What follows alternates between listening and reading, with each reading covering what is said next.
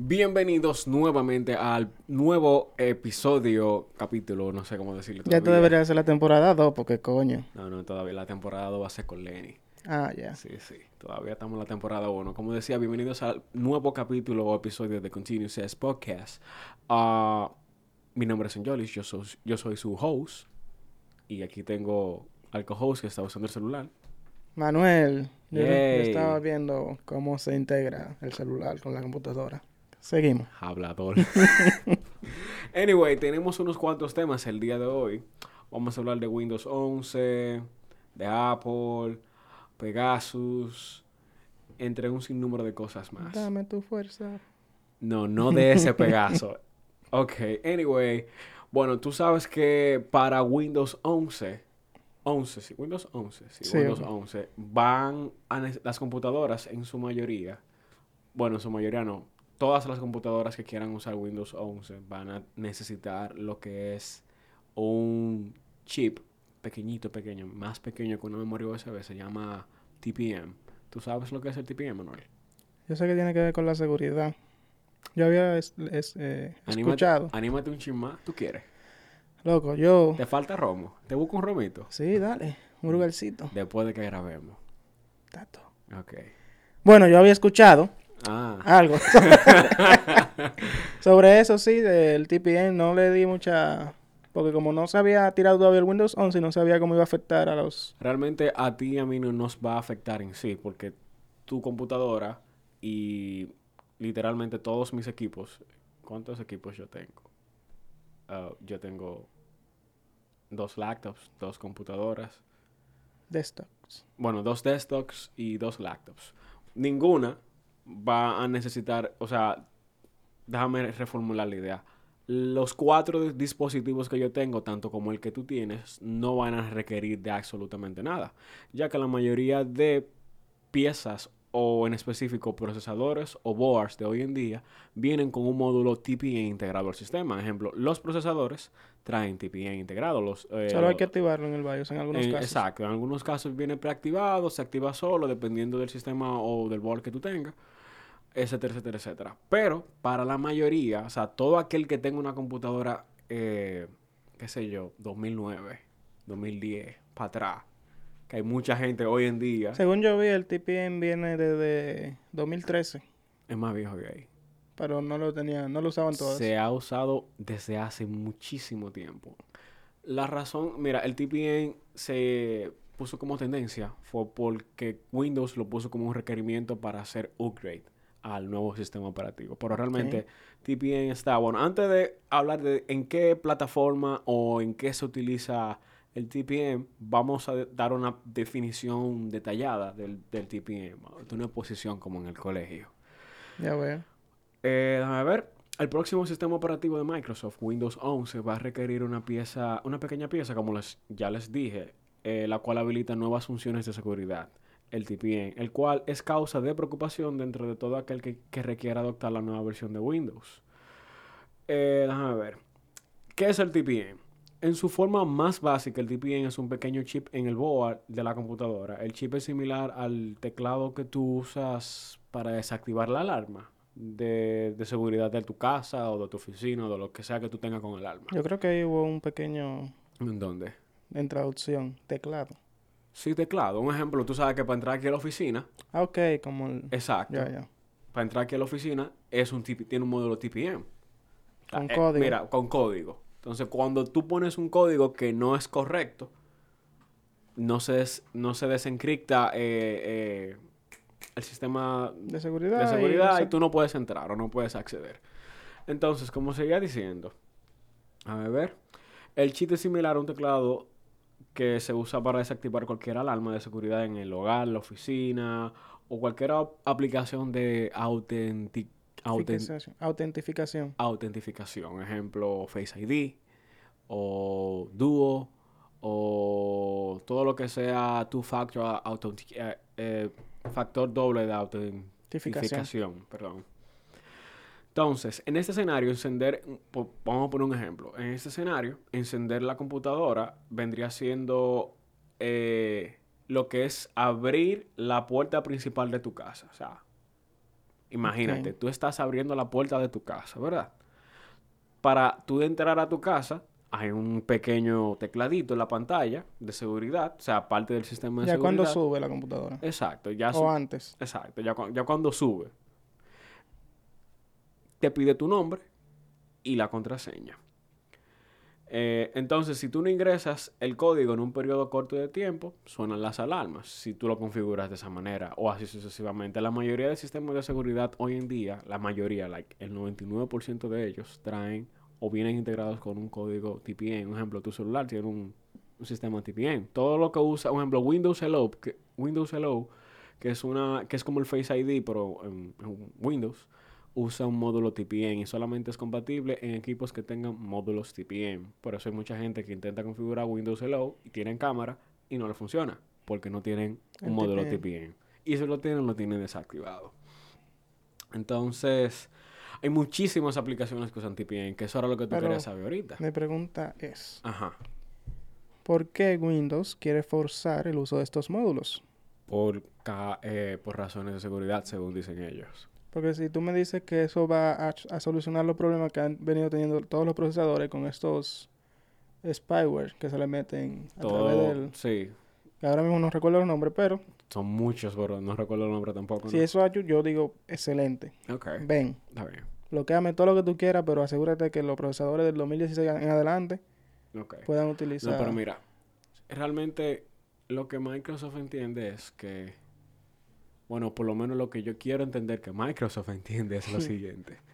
Un ejemplo, la gran mayoría de usuarios hoy en día tiene un equipo o una computadora, una laptop, una tablet o lo que sea que tenga, por lo menos lo más viejo. O sea, no es que no hay personas que tengan un equipo más antiguo, Hay pero digamos que 2016 en adelante, la mayoría de, de equipos son 2016 en adelante, por así decirlo. Un ejemplo, 2016 en adelante, ¿qué había en el 2016? Eh, ¿Qué generación de Intel?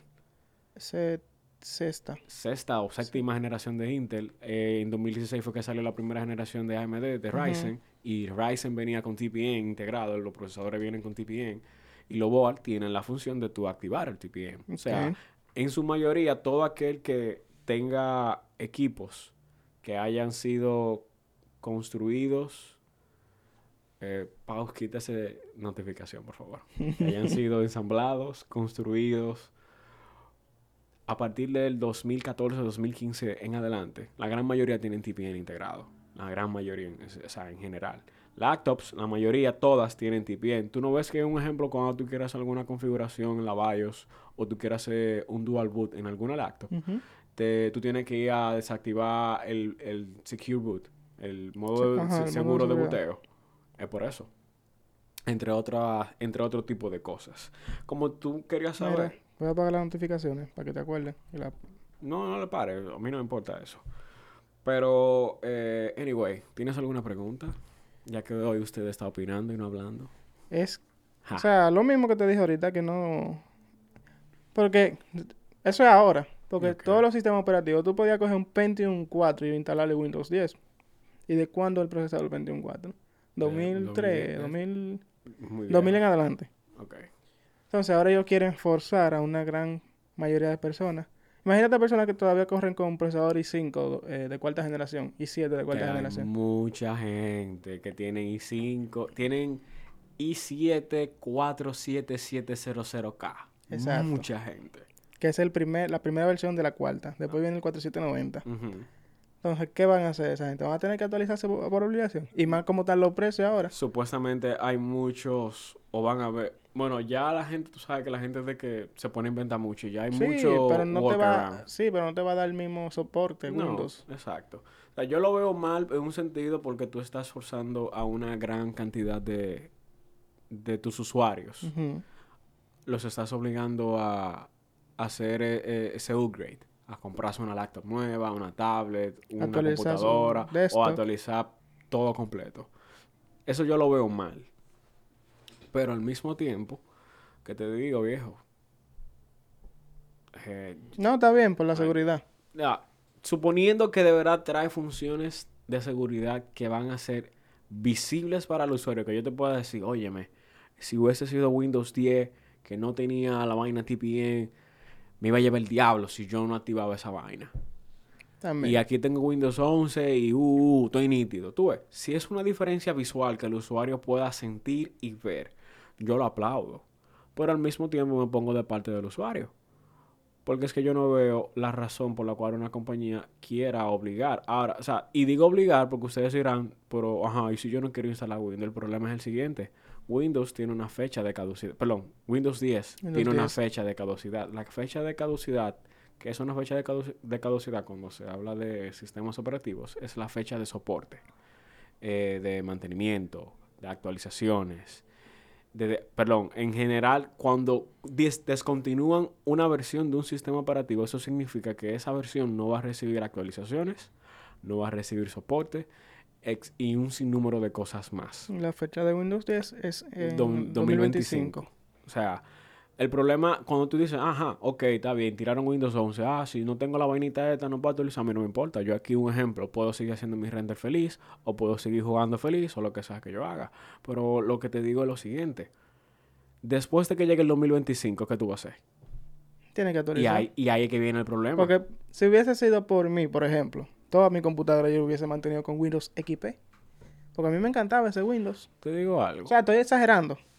Digamos Windows 7, que era más. bueno, Windows 7 sí, pero Porque el Vista- XP... No, Vista no. No menciono. no, porque el XP no. era 32 bits, era compatible con Habían dos versiones de- eh, del XP. Sí, pero que el XP de 64, ¿Qué? una mierda.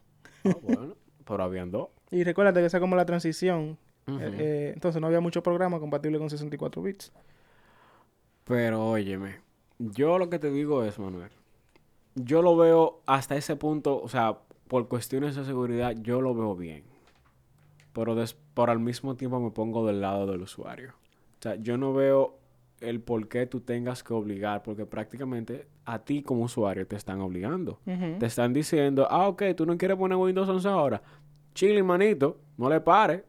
En tres años hablamos. Porque sale este año, no, perdón, en cuatro años. Sale a final de este año. En cuatro años hablamos. ¿Tú vas a actualizar? Chilling. No, al principio no, tú estás loco. No, tú sabes, tú- yo me acuerdo cuando salió Windows 10. Qué maldita basura. Eso no, eso era inservible. Yo no podía abrir ah, una, una pestaña en el explorador, yo no podía pasar archivos, yo no No, podía pero hacer pa- por eso ellos nada. tiraron los lo beta de Windows 11. Si tú quieres, tú no, ellos tiraron beta de Windows 10 también. Claro que sí. Pero tú sabes que me imagino que aprendieron de sus errores. No, no, pero lo que te digo es lo siguiente, Manuel. O sea, yo no recomiendo a la gente. Eso es como los productos cuando acaban de salir. Aguántense. No, igual en mi caso, eh, aguántense. el- esperen. la suite de Adobe, yo no actualizo de una vez. Yo duro. Ahora yo tengo la versión, creo, 2020. Yo voy a actualizar al 2021 en, en el 2022, por ejemplo. Y cuando salga la versión 2022 va a ser así mismo, porque ya esos son productos que van mejorando los bugs con el tiempo. Igual pasa con este Windows que viene. Exacto, mira, un ejemplo, Windows 10 cuando salió era una total basura, pero hoy en día me encanta. Pero yo te digo algo, que también el problema es que eso fue un cambio total de No, fue, estructura. fue drástico. Porque Windows 10 y Windows 11 no se llevan. eh, visualmente sí se llevan mucho, pero a nivel de. Tú sabes cuál, en verdad, el cambio drástico fue Windows 7, Windows 10. Porque cuando salió el 8, Yo te la gente, decir, la te saltaste. No, no, la gente brincó y desde que vio el disparate que era, Volvió le dio pa' para atrás. atrás. Entonces después salió el 8.1, brincan de nuevo, Y dieron el pa' disparate atrás. que era, le dieron para atrás. Entonces el cambio drástico que fue de Windows 7 a Windows 10, yo personalmente me perdía. Sí. Porque ya lo que estaba, un, un ejemplo, tú vienes, usa- tú vienes usando Windows desde que, qué sé yo, ¿cuál, era- cuál era que estaba antes de XP? Dos, eh, 2000. Windows Bueno, 2000. yo usé Windows 2000, ese fue el primer Yo Windows. usé Windows 95. Dito viejo. Imagínate. Mira, eh, yo usé Windows 2000 y entonces desde Windows 2000, XP, eh, Vista, que es una basura, 7, la mayoría de las cosas siempre estaban en su sitio y ellos hacían obviamente sus mejoras eh, a- por atrás al sistema, visualmente también, pero todo casi siempre estaba en el mismo lugar. Rara vez movían algo de, de lugar, pero de 7 a 10, yo me acuerdo que para yo meterme al panel de control, yo duré un día media hora buscando y yo, ¿dónde diablo Sí, porque antes no estaban las opciones de búsqueda como Y el ahora. search bar al principio no funcionaba. O por lo menos a mí no me funcionaba. Yo le daba el- al ¿Cómo search. se llama? Cortana. Ay, Dios mío. ah, Yo le nunca decía, Cortana. Hi, my name is Cortana, and I'm here to help. Yo nunca A little sign in here, I touch your Wi-Fi there. Pero yo creo que ellos debieron quedarse con el Windows 10. Y seguir, porque ese era el plan. Exacto, esa es otra cosa. La idea originalmente que ellos dijeron de que este va a ser tu último Windows, porque este Windows no vamos a tirar más vaina, Ujú. simplemente lo vamos a actualizar. Ellos debieron dejar esa vaina Sí, ahí. Exacto, y seguir metiendo esas actualizaciones y ya cinco años más tarde. Now we got Windows 11. Coming soon later this year. Así Qué es. basura. Bueno, no basura en el sentido porque no usaba el Yo sistema. en espero sí. que sea mejor. Yo espero que sea bueno, de verdad que sí. Pero, a mí me gusta la interfaz nueva. Se ve no, se ve chula, se ve chula. llamativa. Tipo Mac. Por eso. Mucho, mucho. O sea, yo lo vi y yo dije, uy, Mac OS. Por eso que me gusta. Anyway, mira, volviendo al tema del TPN, hay muchas aplicaciones, bueno, eh, muchos usos diarios desde hace mucho tiempo. O sea, por eso te digo, los TPN están de- desde hace mucho tiempo. Mira, eh, cosas que usan TPN en el día a día, desde siempre. VPNs. Ah, para tú usar la eh, encripción completa en un disco, tú necesitas TPN. Sí. Los emails usan TPM. Los, por ejemplo, Firefox, Chrome, eh, el nuevo Microsoft Edge o el viejo Internet Explorer También. usaban TPM, etcétera, etcétera, etcétera. Pero ya lo usaban a nivel de software o allá en el servidor. Exacto, allá en el servidor y a nivel de software también. Entonces, mira, un ejemplo, Outlook y Thunderbird usan TPM para manejar mensajes cifrados o con firma de clave. Firefox y Chrome también emplean el TPM para cierta función avanzada, como el mantenimiento de certificados SSL para sitios web, entre otro tipo de Tú cosas. sabes que desde que, hablando de seguridad, cosas, tú sabes que a Dios le hackearon. Dios mal los locos, Dios mal, usa la misma contraseña para todo. Sí. Y yo me la sé. ¿Quién no se la sabe? Pero el caso está en que eso, mira, le bloque le cogieron Steam. Eh, Battle.net. No, el Battle.net fue que él hizo una, una, ¿cómo se dice? Una barra basada. Él me dijo en estos días que yo me contraté con Blizzard. Sí, sí, ya él se la devolvieron. Y yo lo miré y yo dije, ay, Dios mío. Yo dije, ese ya perdió. Imagínate tú, gastó los treinta y pico dólares en la, en la La Cold Cold War. Y aparte compró el pase de batalla. Bueno, el pase de batalla él se lo había ganado. Ok. Pero como quiera, yo le dije a él, Diamar, usa el Firefox, te da la opción de poner contraseñas difíciles. Que use eso. La mayoría de exploradores te dan instrucciones hoy en día ya. Yo, eso es lo que yo te hace. Y yo la paso directamente a mi celular para que se guarde también en el celular. Así, en caso de que se me pase algo en la computadora, la tengo aquí en el celular. Bueno, anyway, mira, hay un lío. El lío de TPN y los usuarios viejos es el siguiente. En papel, tú puedes ser, tú eres capaz de comprar un chip TPN y ponérselo a tu board. Y ya, se acabó. Tú le instalas, perdón, le instalas Windows 11, lo setea y se acabó nítido. Pero el problema es el siguiente. Perdón, el siguiente. Hay muchísimos módulos TPN diferentes. Hay muchísimos boards diferentes como la usabilidad o la opción de uso del TPN casi no era mandatoria, los, eh, las empresas que hacen los boards, los manufacturers, no le pusieron mucho interés a lo que era el TPN. Ellos simplemente ponían la opción, porque hello, hay que ponerla, pero ellos como que no, no No, le hicieron- daban... no le- no- Nada que no se usaba. Exacto, no hicieron mucho desarrollo porque eran dos tres gaticos que lo usaban en sus computadoras. En comparación a, en general, eran dos tres gaticos. Entonces, tú, de, tú en teoría eres capaz de poner un módulo TPN en tu board y se acabó. Pero el problema es el siguiente. ¿Cómo tú sabes que es compatible? Exacto. Entonces, si tú pones un módulo TPN en tu board y no es compatible, fácilmente ese módulo te puede briquear la computadora completa. El board, el stop, te lo puede bloquear, te lo puede joder. Entonces, aquí entra lo lindo. Por ejemplo, Axus vende módulos TPM para sus boards. Ah. Mira, mira, entre comillas. Porque no son compatibles con todo. No, no, no son compatibles con ninguno. Que ese es el problema, Manuel. Tú vas y buscas el módulo TPM. Y tú, un ejemplo, tú, tú, tú buscas. Porque Asus de en sí Déjame no... ver qué bola hay aquí. Mira, tú buscas. eh, El el, vamos a decir el Rock. El Rock Maximus 12 Hero Wi-Fi. Tú buscas eh, en la página de Axo. Ah, sí, soporta TPN. Tú pones el vaina TPN, el cosa de compatibilidad. Tú lo buscas en la página de Axus y no te aparece. Pero tú pones TPN y te aparece un módulo. Pero tú compras un módulo y lo pones en tu board y se jodió. Interesante. Entonces, hay muchos módulos que, tú sabes, dicen, los vendedores dicen que son compatibles, pero hasta que tú de verdad no lo pruebes, No entra en nada. eh, tú, tú no sabes si es de verdad o es mentira. Y ellos lo que quieren es vender. Eso es como cuando tuvo un colmado. Tú no puedes ir al colmado a preguntar si la yuca es buena. Yo me río cuando yo veo a la gente haciendo eso. De que, hey, don, de que papolo, la yuca, está nítida. Yo creo que ya la Como tienen que pa- media y la cogen y la parten. Mira. Güey, como, como que Popolo te va a decir que no, que está mala, que no la compre. Exacto. Dime, o sea, eso pasa lo mismo con los vendedores de TPM.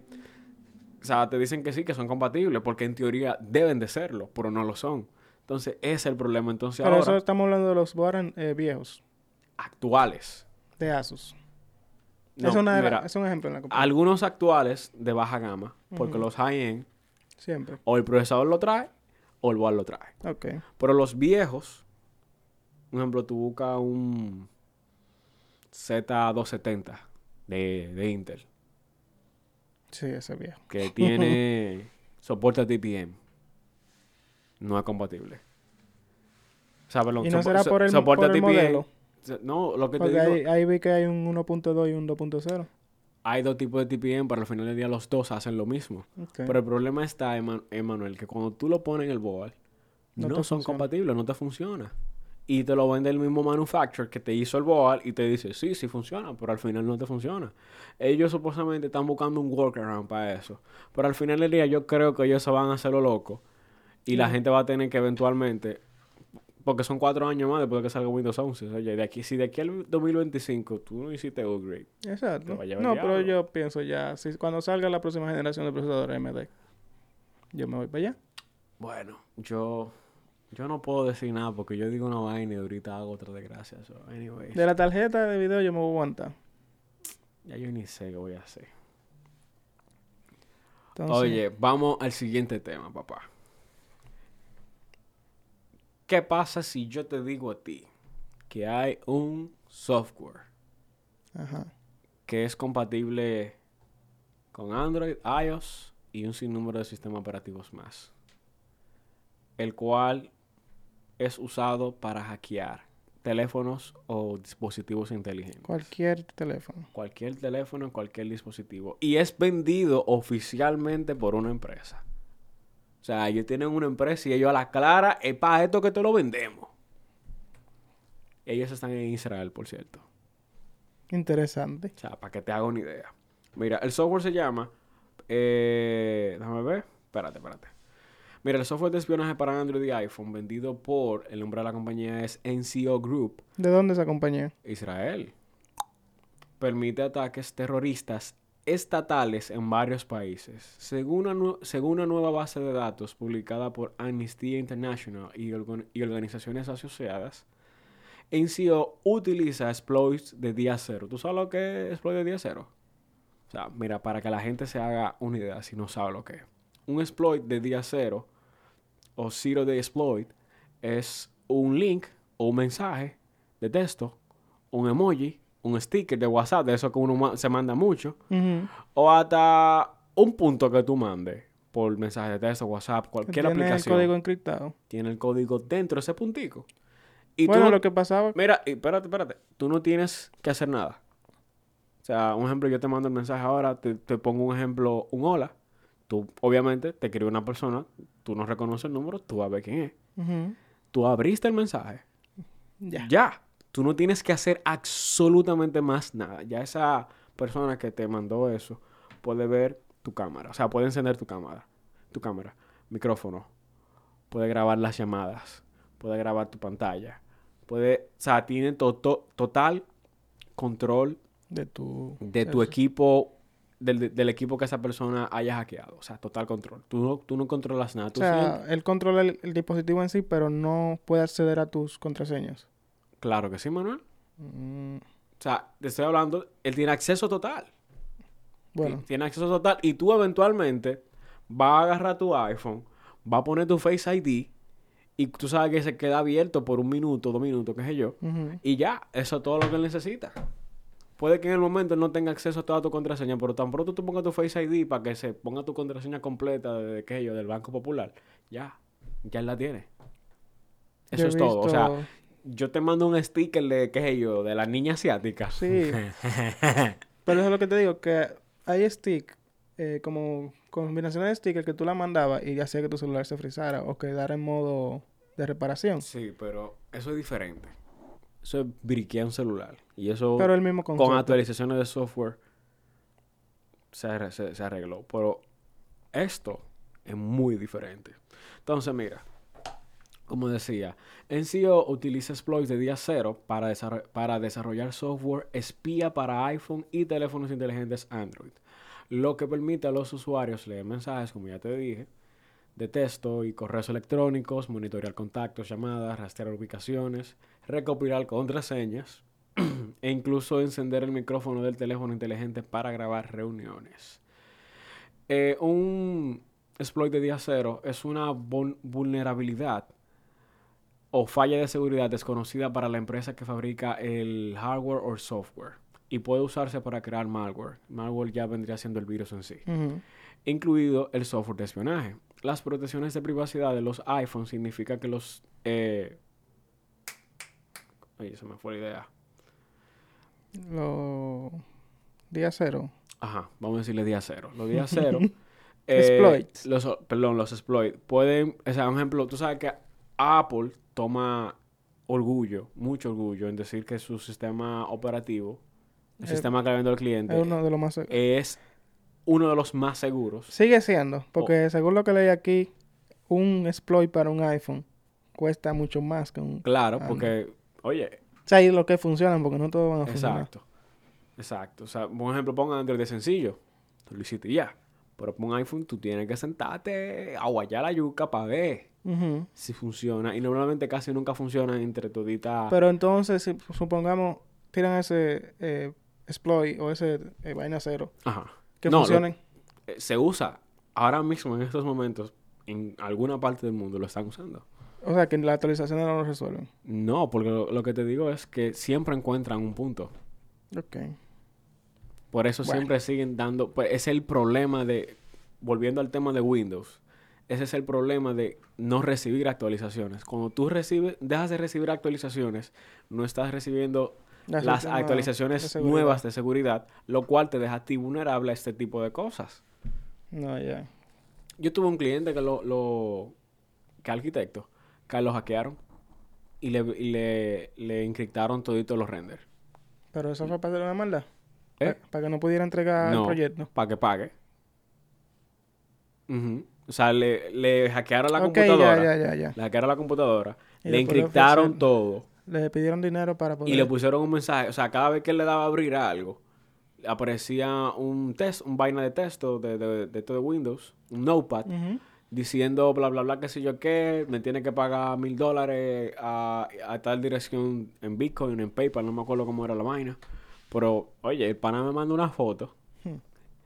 y me dice, loco, porque el tipo no sabe inglés.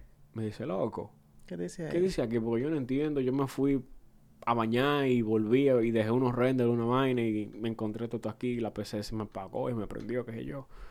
Cuando yo leo, yo le dije, manito, bobo. bobo, manito. Pero él resolvió al final. ¿O tuvo que pagar? Eh, Él, no, no, no pudo sacar la vaina. Por suerte él tomó foto y se la mandó al cliente y le explicó la situación al cliente. Para hacerlo de nuevo. Lo tuvo que hacer de nuevo. Y tuvo que hacerle vaina la- al sistema de seguridad, no de seguridad, de red de su casa. No, claro. Tuvo que cambiar todo. Y los discos duros y toda esa mierda lo tuvo que botar porque no servían. Y no podía ponerle eso a una PC nueva porque le iba a aparecer al tigre y por ahí se iba el asunto. Bueno. Entonces, el problema de esto es el siguiente. Eh, NCO se fundó en 2010 y los informes sobre vulne- vulnerabilidades se remontan a muchos años atrás. En 2019 se descubrió que Pegasus podía recopilar silenciosamente todos los datos de iCloud del teléfono. Oye, iCloud, loco. El diablo. iCloud. O sea, no Google Drive, no Dropbox, iCloud. Del teléfono de un objetivo. Según los informes, Pegasus también estuvo detrás de un hackeo activado por texto de iPhones pertenecientes a periodistas de Al, Al Jaera. Al igual que otros ataques de NCO, fue un exploit sin contacto que no requería que la víctima hiciera más nada que recibir el mensaje. O sea, te mando una foto en cuera, tu voz y una babela. Oh. No, él dijo que no hay que hacer nada. Yo lo recibo No, ya. por eso te digo, tú lo recibes ya. Pero agrego la foto para darle sazón. Entonces, eh, déjame ver. Mira, una nueva base de datos de investigación de grupos de derechos humanos acusa a la empresa israelí NCO Group de proporcionar tecnología a los gobiernos. O sea, hay gobiernos hoy Claro. en día que se benefician de esa tecnología. Yo leí por ahí, no sé si sea verdad, ah, hubo un muchacho de aquí del país, se llamaba Carlos, ¿cómo se? Carlos Rubio. Yo había escuchado ese nombre. Carlos Rubio, él es, no te sé decir, no te sé una, Periodista. él era, él trabajaba en el gobierno. Al final del día, él se tuvo que mandar del país y él está en el, en el vaina de protección de Estados Unidos. Que- porque lo querían matar aquí, supuestamente. Yo no sé si eso sea verdad. Entonces, él comentó, no sé si sea verdad, que eso fue uno de los eh, sistemas operativos que se usó para rastrear su ubicación, sus llamadas, entre otro tipo de cosas. No sé si sea verdad, solo estoy especulando. Eh, Aquí dice que Carlos Rubio es dominicano, lógicamente. Eh, abogado penalista y, y agente de inteligencia de Estados Unidos. Ah, bueno. Estados Unidos lo agarró, ya tú sabes. Está exiliado en los Estados Unidos. Bueno, mira, eh, como te decía, Ah, él fue el que bregó con Odebrecht. O Eh, descubrió el... Exacto. A ver que... Entonces, una nueva base de datos publicada el sábado por Amnesty International, Citizen Lab and, Forens- and Forensic Architecture, documenta más de 60 casos en los que el software espía de NCO se ha utilizado para atacar a, des- a disidentes y críticos del gobierno de países, o sea, disidentes y críticos, así como Carlos Rubio, eh, de países como, déjame ver, Ruanda, Togo, España, los Emiratos Árabes, Arabia Saudita, México, Marruecos, India, etc. La nueva base de datos de los grupos de derechos humanos titulada Violencia Digital, Sigue. como el grupo NCO posibilita el terrorismo estatal. Se basa en un análisis de expedientes legales, entrevistas con presuntas víctimas y licencias de exportación, informes de noticias y, registros de adquisiciones. Los grupos de derechos humanos alegan que el uso del software espía por NCO por parte del gobierno está constantemente enredado con un espectro de violaciones físicas que incluyen arrestos, agresiones, incluso asesinatos ¿Eso en dónde fue? en muchísimos países. Ok. Y mataron, en estos días mataron a un periodista que se llama Jamal Khashoggi. Pero mira, tú buscas NCO y no entra a la página. Ya, te va a entrar. ¿Qué tú haces entrando de sala? Loco, mira, ahorita te manda una vaina por ahí, quítate de ahí. qué? No, no. Anyways, ¿cuál es tu opinión? Imagínate que, qué sé yo, Abinader, digo Abinader porque el presidente actual, le dé, para de alguna manera, a través de no sé qué medio, contratar o comprar ese software y usarlo. No ¿En vamos, a de quién? no vamos a decir en específico, porque un uso específico requiere eh, cosas que esa persona haya hecho, o que esa compañía o esa institución haya. Llegamos, Si él lo uso. usa con lo corrupto. No, no, no, no, no. Nice job. Uso general, Bueno, eh, a todo el mundo. país entero. ¿Cómo tú te sentirías sabiendo que, eh, en este caso hipotético, Subo fotos de mío. Sácalo. Manuel, por favor, Perdón. Ok. Eh, mira, no, loco. Eh, Eso es, pero que yo me lo imagino. A Eh, mí me eh. molesta cuando yo entro a mi computador y alguien más la está usando. Imagínate, óyeme, alguien que yo estoy viendo ahí, Pero yo quiero que tú te imagines, o sea, no es solamente a ti. al mundo, al país. Al país, no el mundo, el país entero. O sea, no hay algo que tú digas, hagas o dejes de hacer. Dejo de usar tecnología, El problema es el siguiente, Manuel. ¿Cómo tú trabajas? lamentablemente. Me vuelvo de- análogo. Análogo, ¿cómo tú vas a hacer los renders de los videos? Eso es fácil. Desconecto el internet a PC, Mm, renderizado, para afuera. ok. Y lo mando en un USB para donde vaya. ¿Y cómo tú te vas a contactar con la gente para los trabajos? Paloma mensajera. ah, ok, pero supongamos que tú eres uno de los 11 millones de gente que hay aquí que va a usar paloma mensajera. Las Al cuales ya no, exis- no, no, no existen. Se pueden entrenar. Ok, thank you. No, yo entiendo. la- O sea, yo desde un punto... es un caso muy hipotético porque Exacto. realmente... O cuando viene a ver, porque lo que Carlos decía, Carlos Rubio decía que aquí ya se está usando ese software pero eso lo para, usaban... para rastrearlo a él y a otros tipos de Exacto. personas. O sea, según lo que él comentó, decían, o sea, Como al, al pana este que mataron de la onza, que descubrió el, no, el fraude de la onza. no solo eso, según él decían, me acuerdo una vez que alguien comentó, nunca se han encontrado raro que cuando aquí quieran encontrar a alguien lo encuentren de una vez. También. O sea, y en verdad, si tú te pones a pensar, es muy extraño porque hay, hay- o sea, en las noticias apar- aparecen casos que duran meses. Un ejemplo, mira, anda un muchacho por ahí que del año pasado lo están publicando desaparecido. El de los lentecitos. El de los lentecitos, el morenito, el abogado. Todavía no lo encuentran. Y se han visto casos donde, óyeme, pasan vaina y a los dos días o los tres días o hasta el mismo día de una vez resuelto. O sea, yo, al mira, le aplaudo. A la justicia le aplaudo. O sea, no sé cuál sea el medio, pero están haciendo su trabajo. Sí, lo están haciendo. Sí, lo están haciendo de verdad. Pero al mismo tiempo digo, coño, ¿y qué, qué pasa con, la demás, con los demás casos?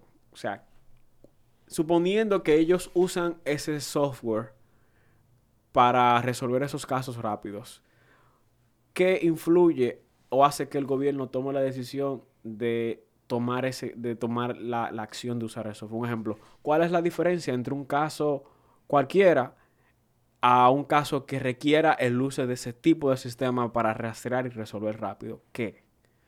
¿Será relación pública? Eh, ¿Qué sé yo? ¿Un disgusto de alguien personal cercano al presidente? Pantalla. ¿Pantalla? Noticias. Noticia, es más fácil usar eso en el celular de... ¿Quién? De Pero- Alo Fokker, por ejemplo, si le pasa algo. Y que, ah, que lo encontraron, que todo bien, que los Fokker lo secuestraron. Y No que queremos que le pase algo, Exacto. poniendo un ejemplo. Lo secuestraron, ah, encontraron a los Fokker. Ok. Eso, es- eso es publicidad para el gobierno o para la policía que está Para haciendo su- ambos. que está haciendo su Porque hay trabajo. gente que no sabe de Alofoque. Vas a ver. Que hay, hay gente, mucha gente No, que no, no, pero yo es. digo en el caso que sea. No, No, obviamente, obviamente, pero como lo pusimos en el ejemplo, como figura pública. Pero lo que te digo es, o sea, óyeme, y si tienen esa posibilidad, o sea, tienen ese poder en su mano y no lo usan para todo, sea, lo usan para, obviamente, lo que le lo que convenga, le conviene. lo que le convenga al gobierno en el momento. Pero es que también eso es igual. Mira, hay un sinnúmero Es de ilegal. posibilidades que están pasando por mi cabeza. Eso es ilegal. Claro que ilegal. Entonces, aunque ellos lo justifiquen, Por eso los gobiernos que lo tienen no lo hacen público, lo tienen porque lo tienen aunque ellos lo justifiquen, sigue siendo. Y aunque lo usen para el bien, el bien, en entre comillas, Sigue siendo ilegal. sigue siendo ilegal. Y algo que yo no quisiera. O sea, ni aunque yo te perdido, ni aunque a mí me secuestren, yo no quisiera que para encontrarme, vengan y me manden un mensaje para ver dónde yo estoy, por ejemplo, o que escuchen la conversación que yo tengo, porque aunque yo no, o sea, yo no hago nada raro, pero, qué sé yo, ahí hay vaina, tú, imagina que tú tengas un confidente que tú le cuentes todo, todo disparate que te pasan a ti, ellos van a tener acceso a todo eso, algo así. No, obviamente, iban a tener no acceso a eso. O sea, lamentablemente la tecnología, as- así como tiene su ventaja, tiene ese, ese, que todo está guardado. Todo lo que tú haces, todo ¿Te lo que tú dices. Imagínate que guardado. ellos usen ese software para fines de ganar votos. Imagínatelo de esta manera. Déjame acercar el micrófono. Imagínatelo de esta manera.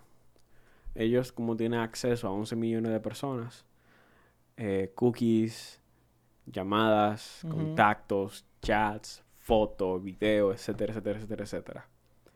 Ellos hacen un sondeo, o por así decirlo, una base de datos.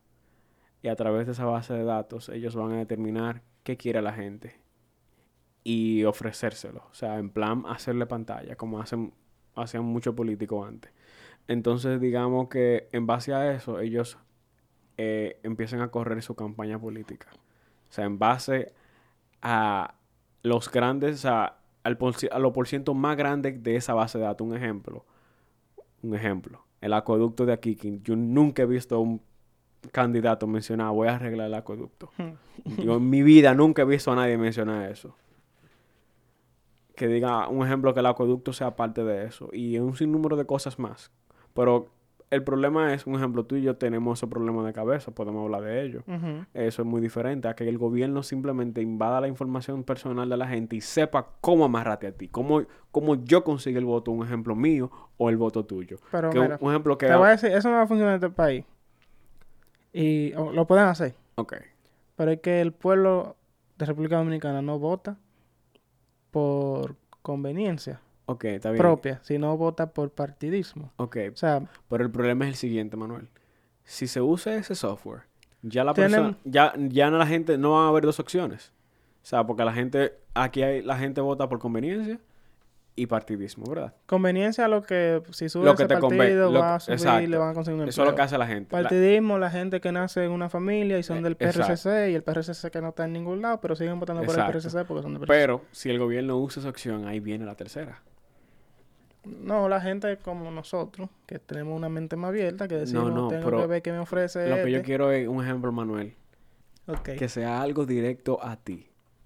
ok. O sea, no es de que un segmento, un segmento como tú, Como sino tú- a ti. ¿Tú Un te ejemplo, acuerdas? como un ejemplo que tú vengas. Pero te acuerdas del tema que tuvimos ¿Con en un episodio del, eh, del amigo que le hizo la broma, del compañero. Exacto, así mismo. Ay. O sea, que sea una publicidad, en este caso, va- vamos al término publicidad para que sea más fácil de entender, Dirigida a mí. dirigida exclusivamente a ti y que con esa publicidad el candidato político esté, supongamos, en un 90% seguro de que ese voto tuyo, aunque tú seas partidista o vote por conveniencia o no vote de ninguna manera, tiene tu voto.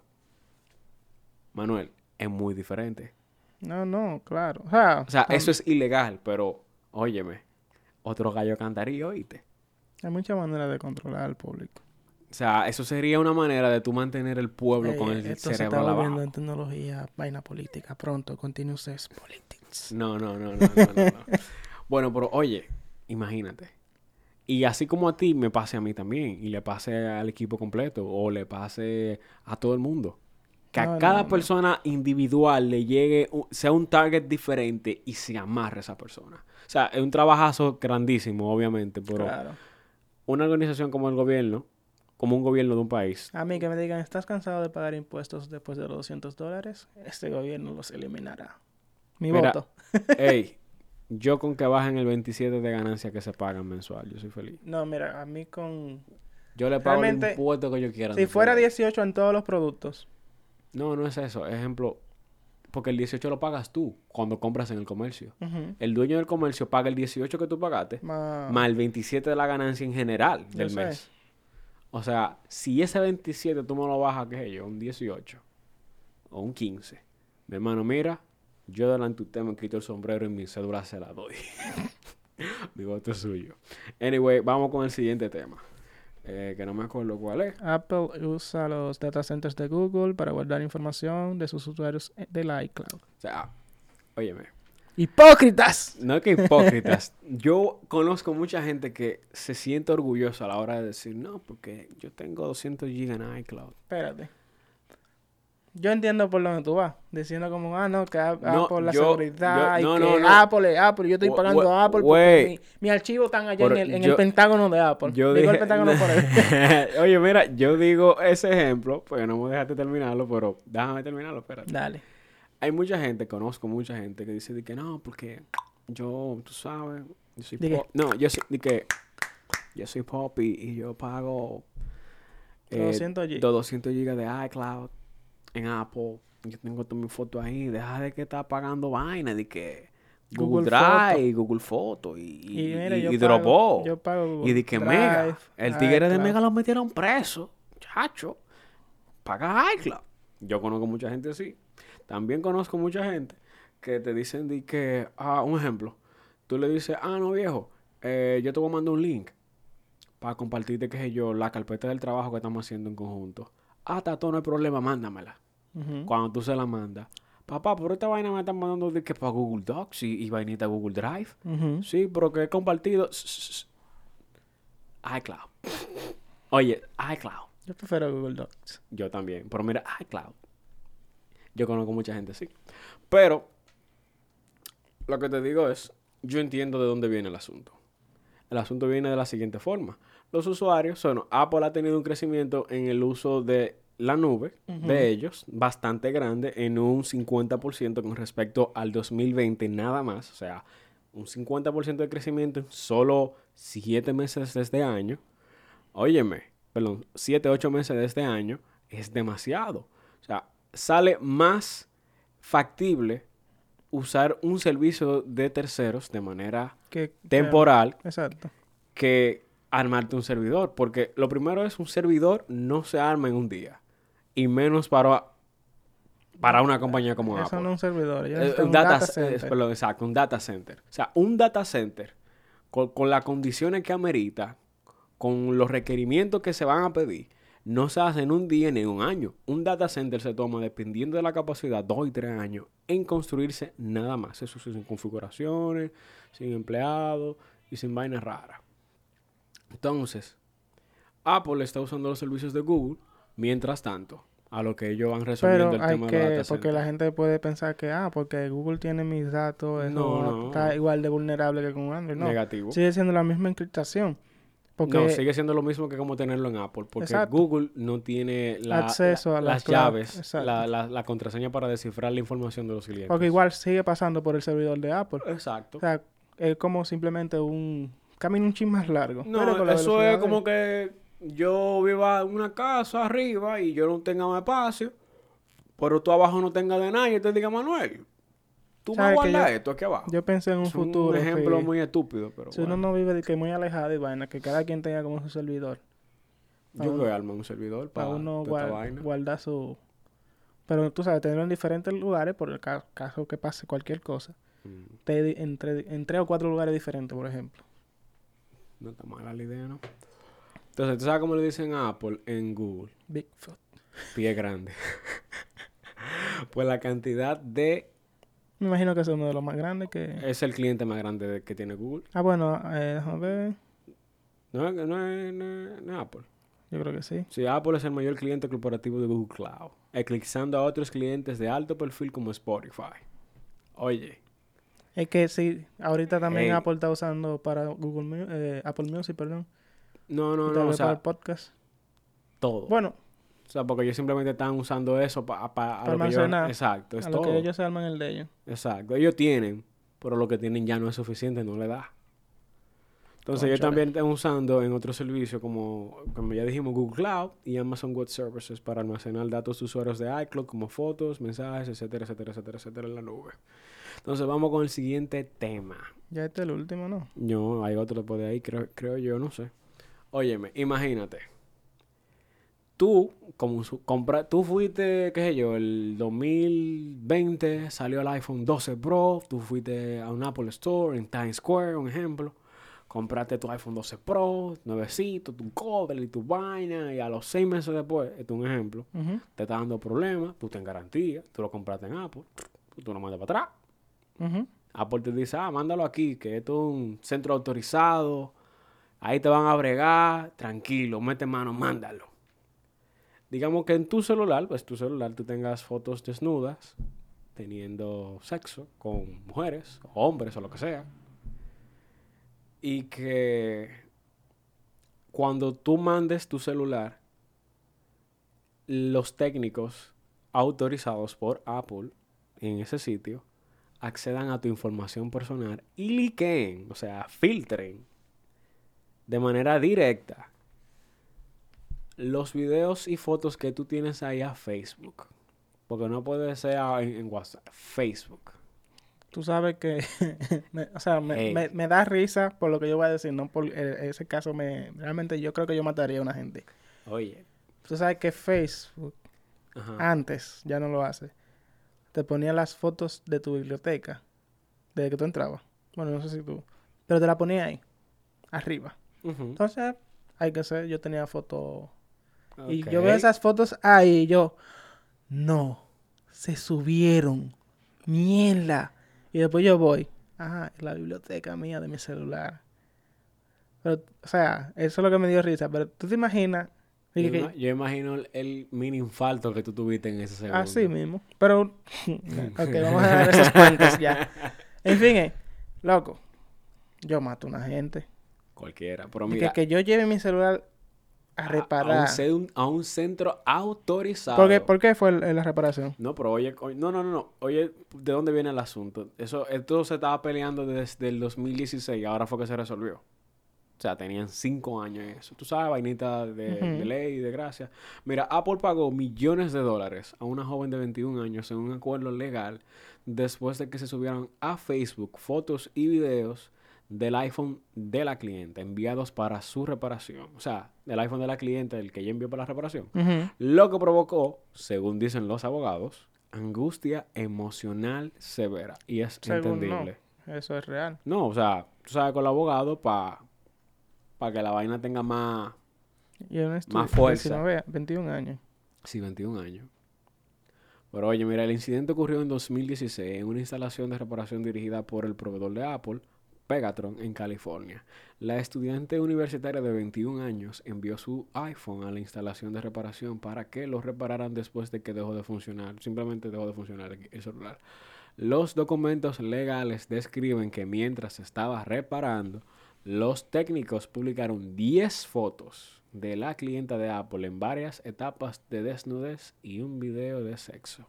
Pero mi pregunta es, ellos la subieron a su Facebook propio. O sea, no al de ella, sino al de ellos. Al de ella.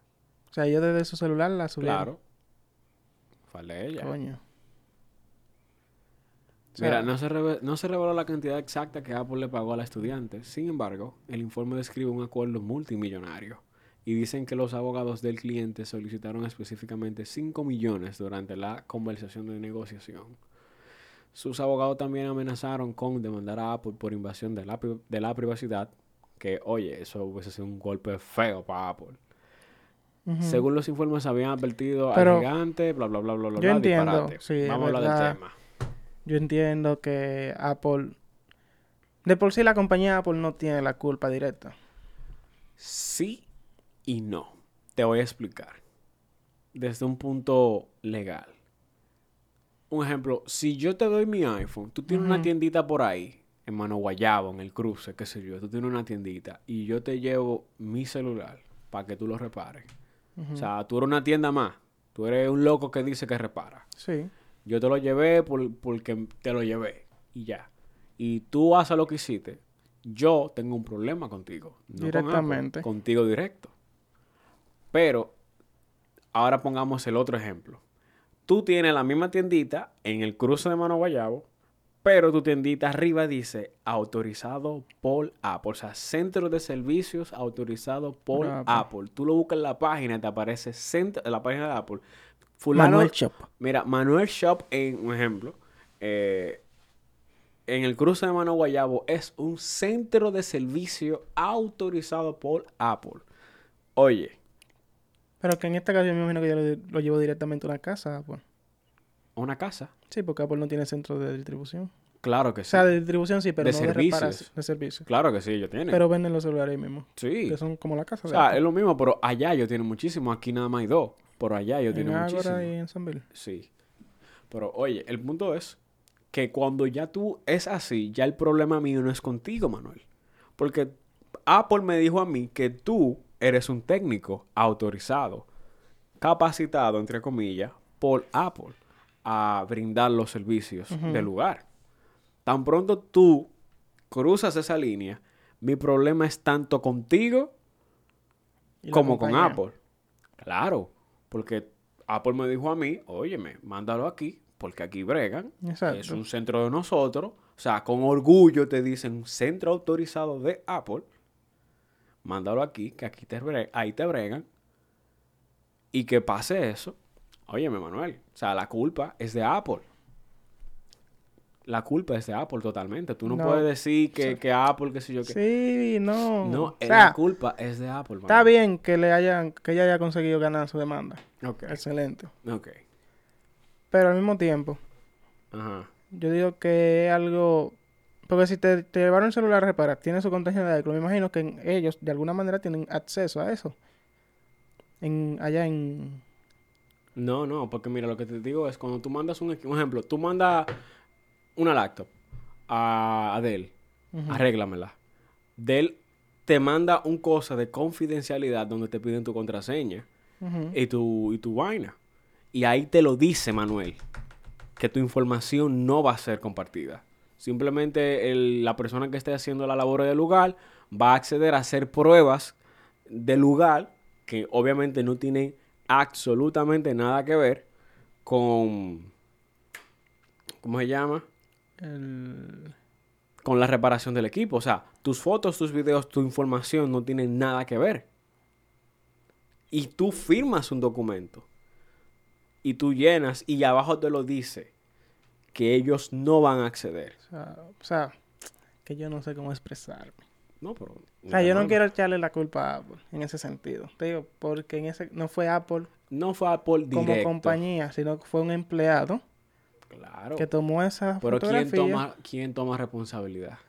Tiene ok, Eso es como que ahora mismo yo tengo un cliente aquí y Lenny, como mi empleado, le dé una galleta al cliente, porque sí.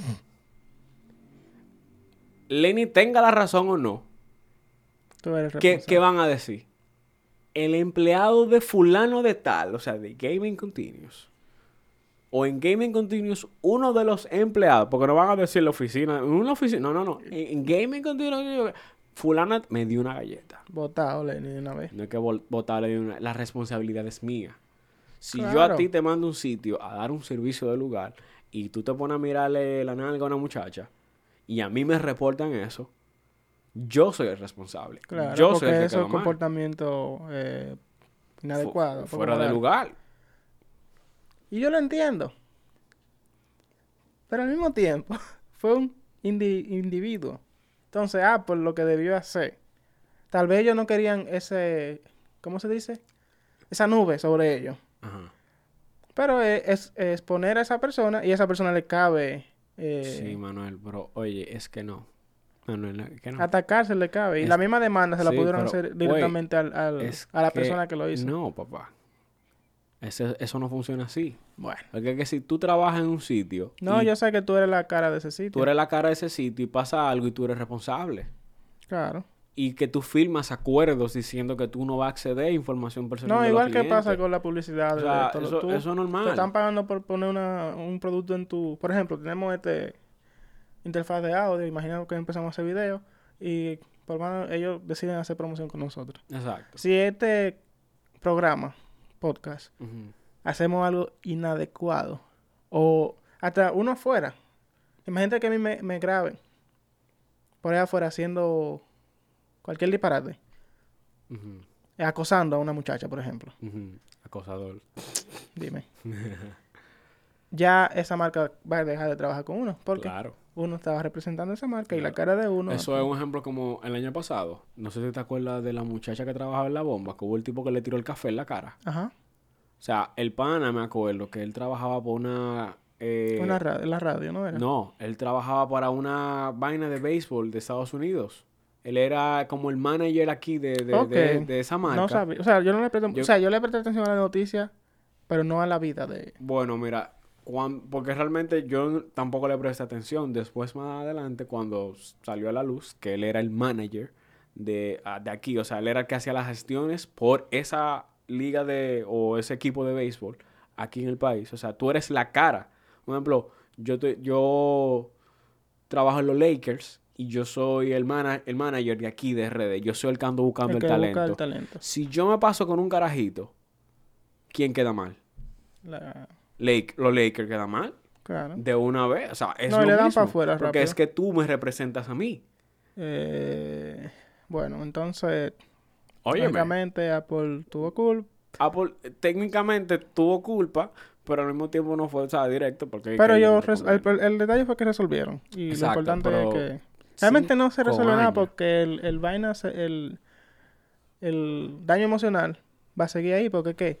Sí. Todas sus amistades que la tenían en las redes sociales Oye, mira, la vieron. uno se muda, ¿oíste? Hay que mudarse. Eso depende de tu carácter. Por ejemplo, en, en- sí, pero en Estados Unidos, como es más grande, tú te puedes mudar para donde sea y se acabó. Hasta la esquina y nadie pero sabe. aquí, Es difícil. aquí es difícil porque aquí todo el mundo se conoce. Ujú. Oye, aquí aparece un Juan de la Palauta que dice, sí, yo sé quién es ese. No, tú entras al OnlyFans y tú ves. y tú dices, Ah, pero eso vive allí. Ok. En fin, eh, eh, yo creo que no hay más tema. No hay más tema. Pero yéndonos en la misma línea, ¿tú escuchaste del, de Blizzard? Y el problema De que, la demanda de Blizzard. sí, que le hizo... ¿Fue de derechos humanos que le hicieron la demanda? Su- porque- Mira, según yo tengo entendido, no estoy totalmente informado en el tema. ah, los empleados de Blizzard trabajaban como 100 horas diarias. No era esa, no es esa la demanda. Mira, no, no, no. Ese, esa era Una parte. una parte de, de las cosas, porque según leí, pero no estoy totalmente informado en el tema, el ambiente laboral en Blizzard era totalmente tóxico Y machista. y machista. Entonces, que de ahí que viene. Esa fue la parte que yo tomé.